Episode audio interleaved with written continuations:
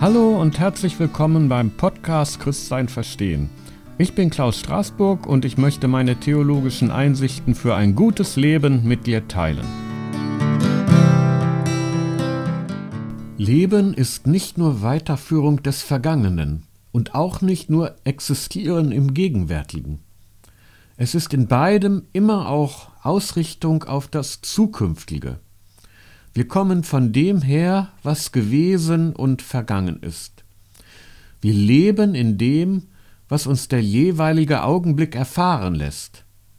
Aber wir sind ausgerichtet auf das, was in jedem gegenwärtigen Augenblick auf uns zukommt.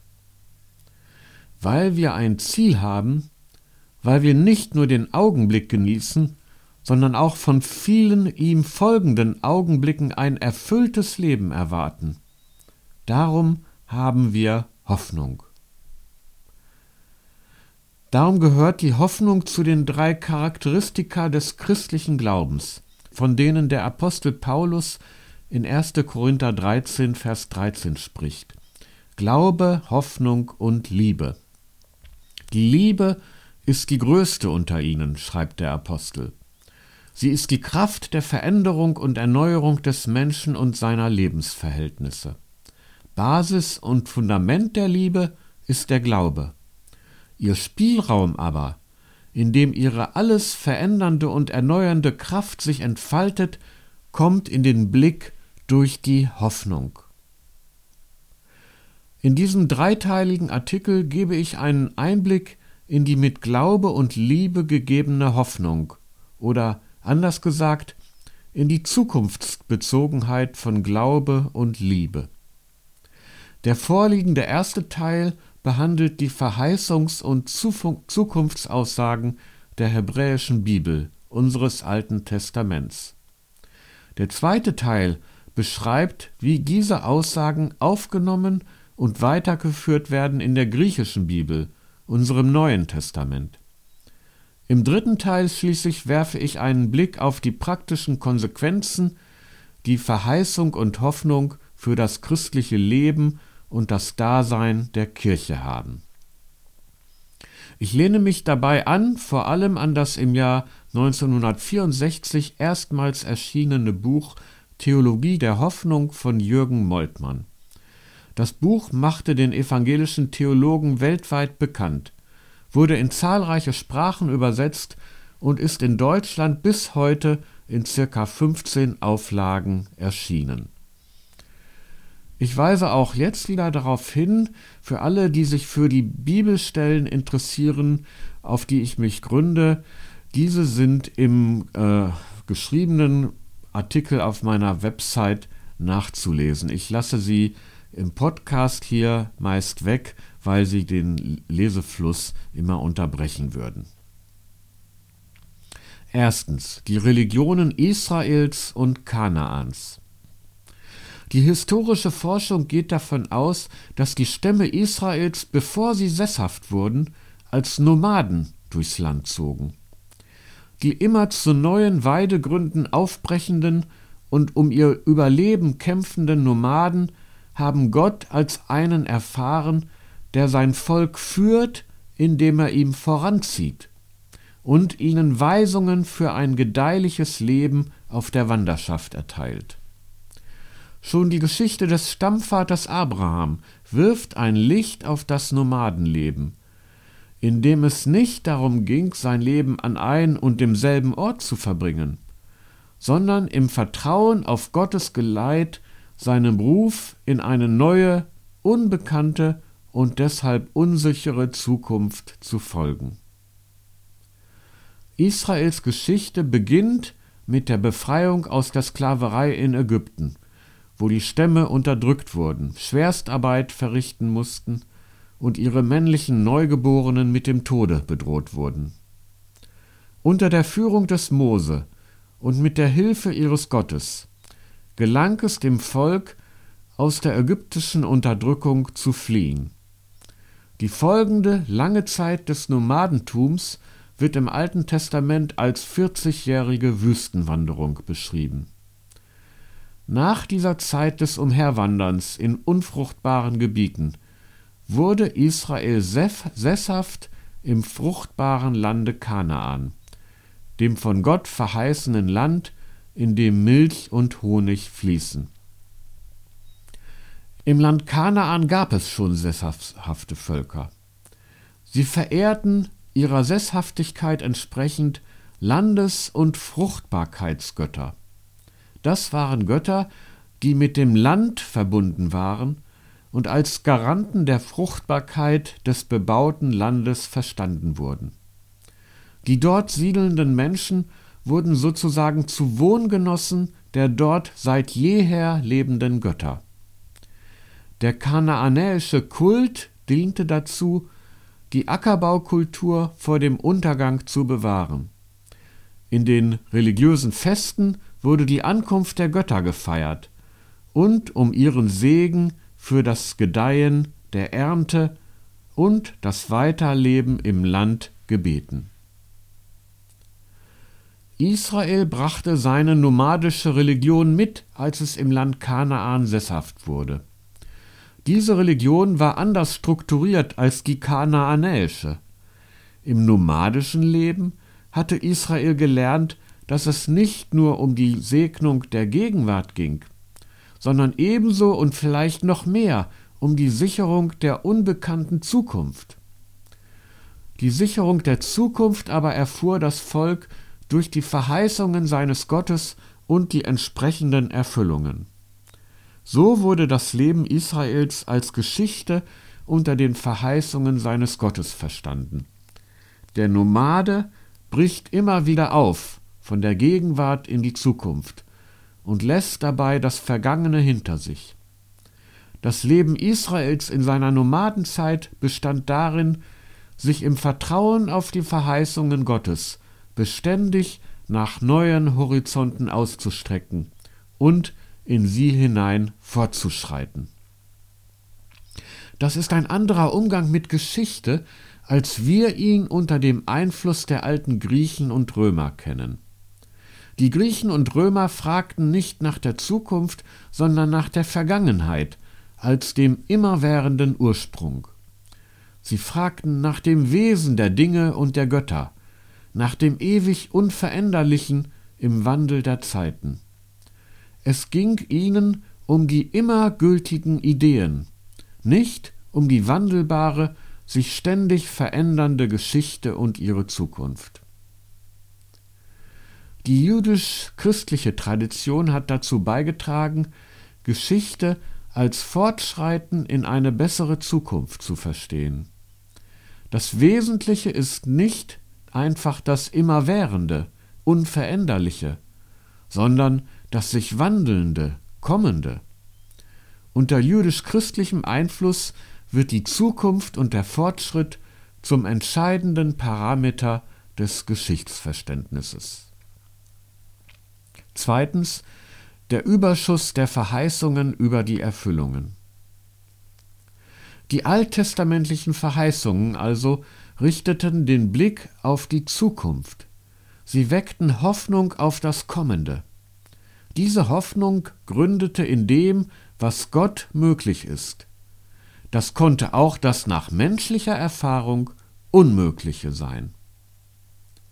Verheißungen drängen darauf, erfüllt zu werden.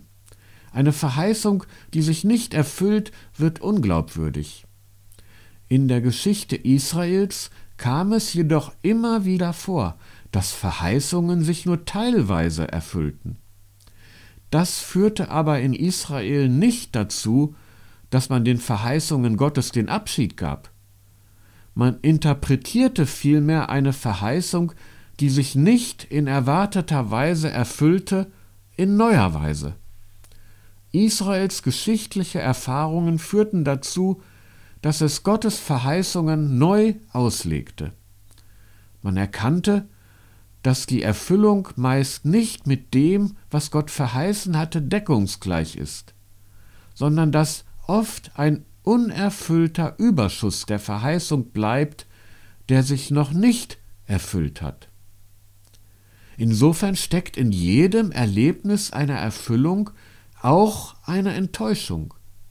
Erfüllungen bekommen einen Beigeschmack der Traurigkeit. Aber sie setzen gerade dadurch noch größere Hoffnungen frei. Nicht Resignation und Zweifel an Gottes Treue und Geschichtslenkung folgen dann aus enttäuschten Erwartungen, sondern es verändert sich die Erwartung und die Hoffnung wird noch größer als zuvor. Eine Verheißung Gottes ist nach diesem Verständnis nichts Starres, Unwandelbares, sondern ein lebendiger Weg hin zu einer aller Erwartungen übertreffenden zukünftigen Erfüllung der Verheißung. Auch die Israel gegebenen Gebote oder Weisungen für das künftige Leben sind keine starren Normen, die für jede denkbare geschichtliche Situation gleichermaßen gelten. Sie sind vielmehr wandelbar, wie die Verheißungen. Wie die Verheißung in veränderter geschichtlicher Situation ein anderes Gesicht bekommt, so auch die Weisung Gottes. Sie bleibt gültige Weisung, muss aber auf die neue geschichtliche Situation bezogen werden, um in ihr dem Leben zu dienen und nicht nur ein starres Gesetz aus der Vergangenheit zu sein. Die von den Verheißungen Gottes und von seinen Weisungen geprägte Geschichte hat ein bestimmtes Gefälle, eine Richtung hin zur Erfüllung der Verheißungen und zur Verwirklichung der Weisungen. Die Zukunft wird also nicht bestimmt durch einen gesellschaftlichen oder technischen Entwicklungsfortschritt, sondern durch das verheißende und weisende Wort Gottes. Dieses Wort entwirft eine zu erwartende und anzustrebende Zukunft und kennzeichnet damit zugleich eine vergehende und aufzugebende Vergangenheit und Gegenwart. Dadurch entsteht für den Menschen eine Situation, die ihn in die Frage nach Gehorsam oder Ungehorsam, Hoffnung oder Resignation stellt. Es ist die Frage, ob er den Weg zur von Gott verheißenen Zukunft einschlagen will oder nicht. Drittens die Verheißungen der Propheten. Die Verheißungen der alttestamentlichen Propheten richteten sich, wie auch die ihnen vorangehenden Verheißungen, nicht auf ein Jenseits, sondern auf eine geschichtliche Zukunft im Diesseits. Doch weil die komplette Erfüllung der Verheißungen oftmals ausblieb, wurden die Verheißungen in neuer geschichtlicher Situation neu interpretiert. Die Zukunftsperspektive weitete sich über das bisher in Israels Geschichte Geschehene hinaus aus. Das bisher Geschehene war noch nicht die komplette Erfüllung der Verheißung, so dass noch etwas Ausstehendes zu erwarten war. Was einer früheren Generation als das Letzte erschien, erschien einer späteren Generation als durchaus überholbar. Wenn die Verheißungen zunächst nur dem Volk Israels galten, so wurden von den Propheten auch die anderen Völker in die Verheißungen Gottes einbezogen. Schon Amos, der erste Prophet mit einem eigenen Buch im Alten Testament, kündigt ein Gericht über verschiedene Völker in Israels Nachbarschaft an. Gott richtet über alles Unrecht, auch über das der anderen Völker. Das Gericht dient aber nicht der Vernichtung, sondern der Erneuerung und Vollendung. Die Treue Gottes zu Israel und allen Völkern hat auch im Gericht kein Ende, sondern will zum Heil führen. So entstehen nach und nach Visionen von einem Heil, von dem zuvor nie die Rede war. Ein umfassendes Heil, an dem alle Völker teilhaben. Ein neuer Bund Gottes mit Israel. Eine Herrschaft Gottes über die ganze Erde. Was Gott tun wird, sprengt alle bisherigen Vorstellungen. Nicht nur Israel, nicht nur die Völkerwelt, sondern die ganze Schöpfung wird in das Handeln Gottes einbezogen. Eine Grenze bleibt allerdings in der prophetischen Botschaft zunächst erhalten, und das ist der Tod. Erst in den spätesten prophetischen Texten taucht der Gedanke auf, dass auch der Tod oder zumindest der frühe Tod überwunden wird. Denn der Gott Israels ist ein Gott der Lebenden. Damit ist eine letzte Grenze überschritten. Die Verheißung der Todesüberwindung ist das Nonplusultra, das ultimativ Neue. Damit sind wir bei der Eschatologie angekommen, wie man theologisch sagt, bei der Lehre von den letzten Dingen. Vielleicht sollte man besser sagen, von der letzten Zukunft. Für die Propheten hat die Geschichte noch keinen festgelegten Endpunkt. Sie bleibt vielmehr immer in Bewegung, und auch Gott kann seine Pläne widerrufen. Er kann sich von seiner Fürsorge distanzieren und stattdessen Gericht ankündigen, wenn Israel oder ein anderes Volk es mit der Bosheit übertreiben. Er kann umgekehrt auch das schon angekündigte Gericht widerrufen, wenn Israel oder ein anderes Volk Reue übt und sein Verhalten ändert. Weder der Segen noch das angedrohte und verheißene Gericht sind ein unabänderliches Schicksal. Selbst der Tod ist kein unabänderliches Schicksal. Was bleibt von Gottes Geschichtsplänen, ist einzig und allein sein unbezwingbarer Wille zum Heil für Israel und alle Völker, und sei es auch Heil durch das Gericht hindurch. Viertens die Apokalyptik. Die spätesten Texte des Alten Testaments nehmen die Zukunft noch einmal anders in den Blick. Diese Texte haben eine andere Wortwahl und eine andere Vorstellung von der Geschichte. Sie sprechen davon, dass der Geschichtsablauf ein für allemal von Gott her festgelegt ist. Die Geschichte entrollt sozusagen nur nach und nach den von Ewigkeit her feststehenden göttlichen Plan. Dieser Plan wird einem Menschen in besonderen Offenbarungen Gottes bekannt gegeben. Deshalb sprechen wir von Apokalyptik, was übersetzt nichts anderes heißt als Offenbarung. Der göttliche Plan spielt sich nach apokalyptischer Vorstellung ab in einer Welt, die in Gut und Böse aufgeteilt ist. Gegenspieler sind nicht Israel und die anderen Völker, die an andere Götter glauben, sondern Gegenspieler sind Gott und die Welt, die unter der Macht des Bösen steht. Die apokalyptischen Texte erwarten keine Überwindung des Bösen durch das Gute mehr, sondern sie erwarten die Vernichtung der bösen Welt, die von einer himmlischen Welt abgelöst wird. An die Stelle der Erwählung Israels die zum Gehorsam und zur Hoffnung ruft, tritt die Vorsehung Gottes, die alles vorherbestimmt hat. Trotzdem gibt es auch in der Apokalyptik ein ermunterndes Element. Es ist die Ermunterung in den Drangsalen der Endzeit und im Kampf mit der bösen Welt am Glauben festzuhalten. Denn es gibt eine Welt, die vergeht und eine Welt, die kommt. Und wer am Glauben festhält, findet Eingang in die kommende Welt, in den neuen Äon. Der neue Äon ist eine Umgestaltung des ganzen Kosmos.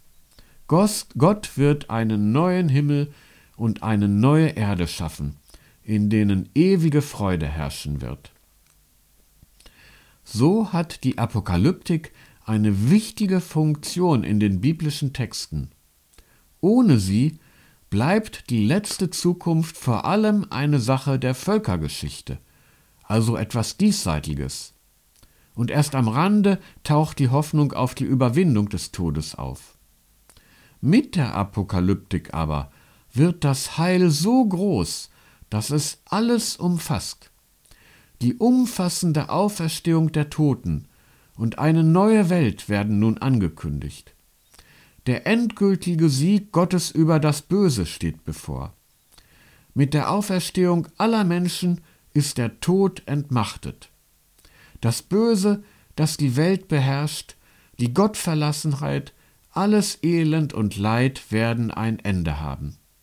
Ein neuer Äon für alle, die am Glauben festgehalten haben, löst den bisherigen Kosmos ab. Fünftens Gottes Verheißungen und unser Aufbruch in die Zukunft. Gottes Offenbarungen im Alten Testament stehen meist im Zusammenhang mit Verheißungen für Israels Zukunft.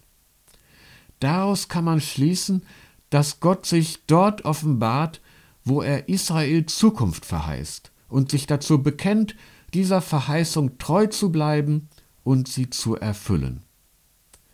Gott offenbart sich also als ein Gott der Geschichte, als jemand, der in der Weltgeschichte Zukunft eröffnet und in diese Zukunft leitet. Menschliche Erkenntnis Gottes bedeutet dann, Gottes Treue zu der von ihm eröffneten Zukunft zu erkennen. Glaube an Gott ist dann, gemessen an der alttestamentlichen Geschichte der Verheißungen, Hoffnung auf die von Gott verheißene Zukunft und Sehnsucht nach dieser Zukunft. Das hat auch Folgen für unser Verständnis von Wahrheit. Nach herkömmlichem Verständnis ist Wahrheit die Entsprechung zwischen einer Sache und der Aussage des Verstandes über diese Sache. Für philosophisch Interessierte mit lateinischem Ausdruck ad equatio rei et intellectus. Weil die Hoffnung sich aber nach einer Zukunft sehnt, die nicht mit der Gegenwart übereinstimmt, besteht die Wahrheit der Hoffnung gerade in der fehlenden Entsprechung zwischen der Gegenwart und der Zukunft. Lateinisch müsste man dann sprechen von der Inadequatio rei et intellectus. Denn Gottes Verheißung steht in einem Widerspruch zu jeder Gegenwart, die der Wahrheit Gottes nicht entspricht. Die Verheißungen Gottes eröffnen im Widerspruch zur Gegenwart einen Prozess, der in die Zukunft führt. Man könnte sagen, sie eröffnen einen Spielraum der Geschichte. Es wird eine Offenheit der Geschichte wahrgenommen, die jedem starren Verharren in der Gegenwart entgegensteht. Dieses Verharren ist ausgeschlossen, weil es noch keine Wirklichkeit gibt, die dem Willen Gottes vollkommen entspricht, also keine Wirklichkeit, die Gott nicht der Verwirklichung seines Reiches zuführen will. Solange Gottes Verheißungen noch nicht vollkommen erfüllt sind, weisen sie uns in eine Zukunft, die in der Gegenwart noch nicht abgebildet ist. Gottes Verheißungen setzen kritische Kräfte frei, und führen in einen von Gott angestoßenen Erneuerungsprozess der Wirklichkeit. Deshalb ruft die Verheißung zum Aufbruch in die Zukunft.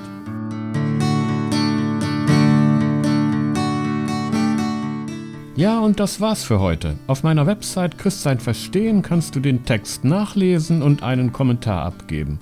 Bis zum nächsten Mal viel Segen und viele neue Einsichten über Gott und das gute Leben. Bis bald!